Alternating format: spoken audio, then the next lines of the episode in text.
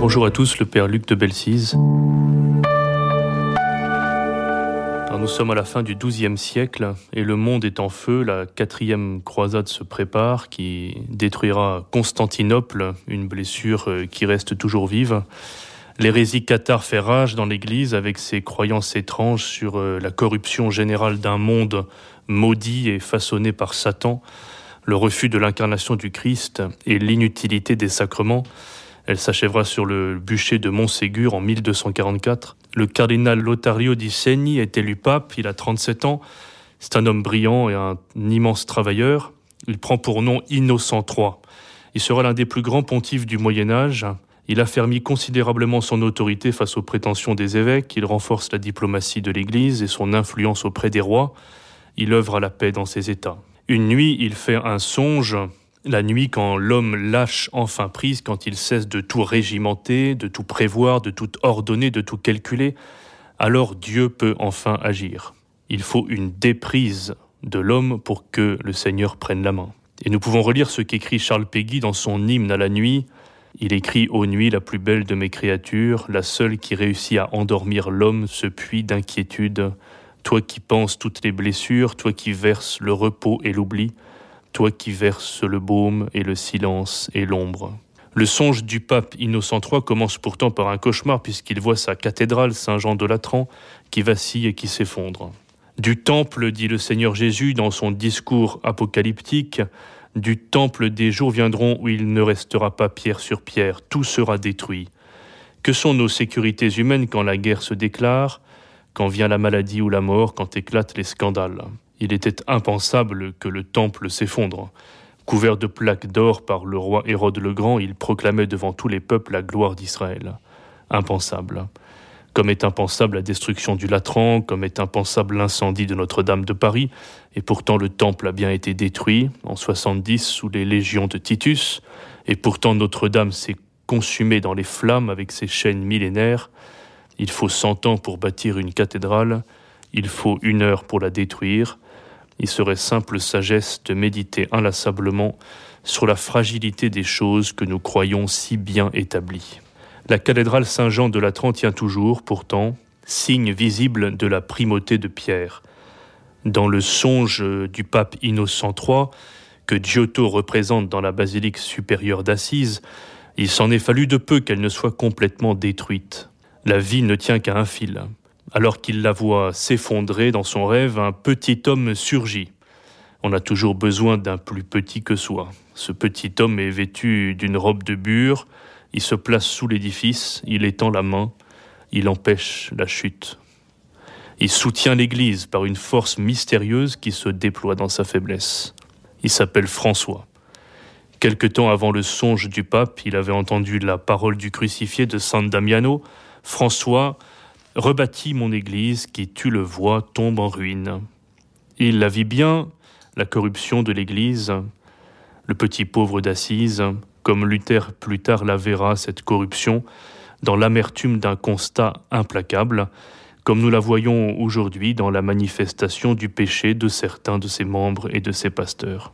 François vit la corruption d'une grande part du clergé, l'idolâtrie de la richesse, la répétition des scandales, mais il ne quitta pas le navire ballotté par les tempêtes, où le Christ semblait dormir, comme Luther le fera beaucoup plus tard, avant de renoncer à ses vœux qu'il jugea nuls et d'épouser une religieuse, une consacrée, Katharina von Bora. François souffrit par l'Église et il souffrit pour elle. Il la réforma de l'intérieur et sans jamais la quitter, par un ordre pauvre et obéissant, rempli de l'esprit d'adoration. Il la réforma en commençant par la conversion de son propre cœur, car les structures ne se réforment que par la conversion des cœurs, à commencer par le mien, à commencer par le vôtre. L'indignation est bien compréhensible, mais l'indignation ne tient pas lieu de conversion. Et gardons-nous d'adopter une posture trop pharisienne de ces justiciers irréprochables qui n'ont jamais songé à éradiquer la corruption qui mine leur propre cœur. Ils crient au scandale, mais ne commencent pas par eux-mêmes. Enlève la poutre de ton œil, dit le Seigneur. Ils sont, comme le dit l'apôtre Paul, affairés, mais sans rien faire. Je me rappelle l'homme il y a vingt ans qui faisait visiter le camp d'Auschwitz, dont m'avait parlé le père Guy Gilbert, qui est, quoique nous soyons bien différents, un ami qui m'est cher. Son visage était marqué par l'abîme d'une mémoire blessée. Il avait été lui-même prisonnier dans ce camp de la mort. Et à la fin de la visite, il disait toujours Dire que nous sommes capables de faire de telles choses, nous sommes capables. Admirable parole d'un homme sage, revenu de ses illusions, qui savait combien le combat se jouait d'abord en sa propre vie, qui savait aussi que dans l'homme le plus disgracié comme le plus obscur, ainsi que le disait le père Jacques Sauvin, lui une étincelle divine qui mérite notre amour.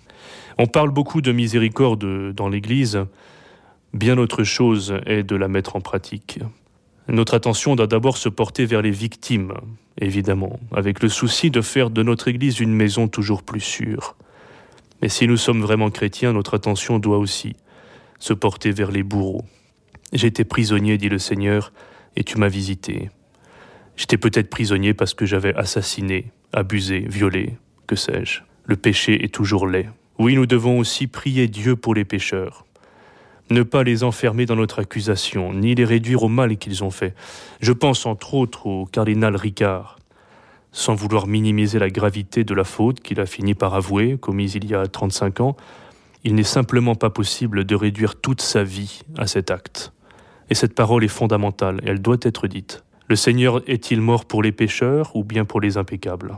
Il ne faudrait pas que notre souci de purification, qui est d'ailleurs uniquement focalisé sur les fautes de mœurs, mais ni sur l'orgueil, ni sur l'hérésie qui nous laisse en général complètement indifférents, ni sur l'ambition mondaine, ni sur le mépris des pauvres, il ne faudrait pas que ce souci légitime de purification ne se termine en chasse aux sorcières ou nous fasse simplement oublier la rédemption. Moi, si j'avais commis tous les crimes possibles, dit la petite Thérèse, je garderais toujours la même confiance. Tous les crimes possibles. Il faut tenir cet équilibre subtil entre la soif de la justice et la surabondance de la miséricorde, car nous sommes tous capables du pire. Nous aurions grand besoin que revienne le petit pauvre et son amour brûlant pour l'Église, dont il connaissait pourtant si bien la part des ombres. Nous vivons bien une forme d'apocalypse, de manifestation, de dévoilement. Pourtant, le Seigneur, alors que se manifestent les ténèbres, nous invite à une paix toujours plus profonde, et nous donne d'entrer, comme l'écrit Saint Jean dans son prologue, dans la lumière qui resplendit dans les ténèbres, et que les ténèbres n'ont pas arrêté. Chers frères et sœurs, chers amis, l'heure est venue d'aimer l'Église davantage, dans un amour plus surnaturel. L'heure est venue de creuser plus profondément la source de vie, et de croire en l'Église, comme nous le disons dans le credo, comme un objet de foi, dans un clair-obscur, au-delà de ce qui se voit. Ayons le regard assez profond pour voir ce qu'il y a de grand et ce qu'il y a de beau dans l'Église, pour voir tous ceux qui soutiennent l'édifice dans un amour qui prend patience, qui tient dans les tempêtes et qui espère contre toute espérance. Le petit pauvre est toujours là, pour étendre sa main et sauver la maison quand elle tombe en ruine. Donne-nous, Seigneur, d'aimer ton Église malgré tout, et de l'aimer davantage quand elle est moins aimable.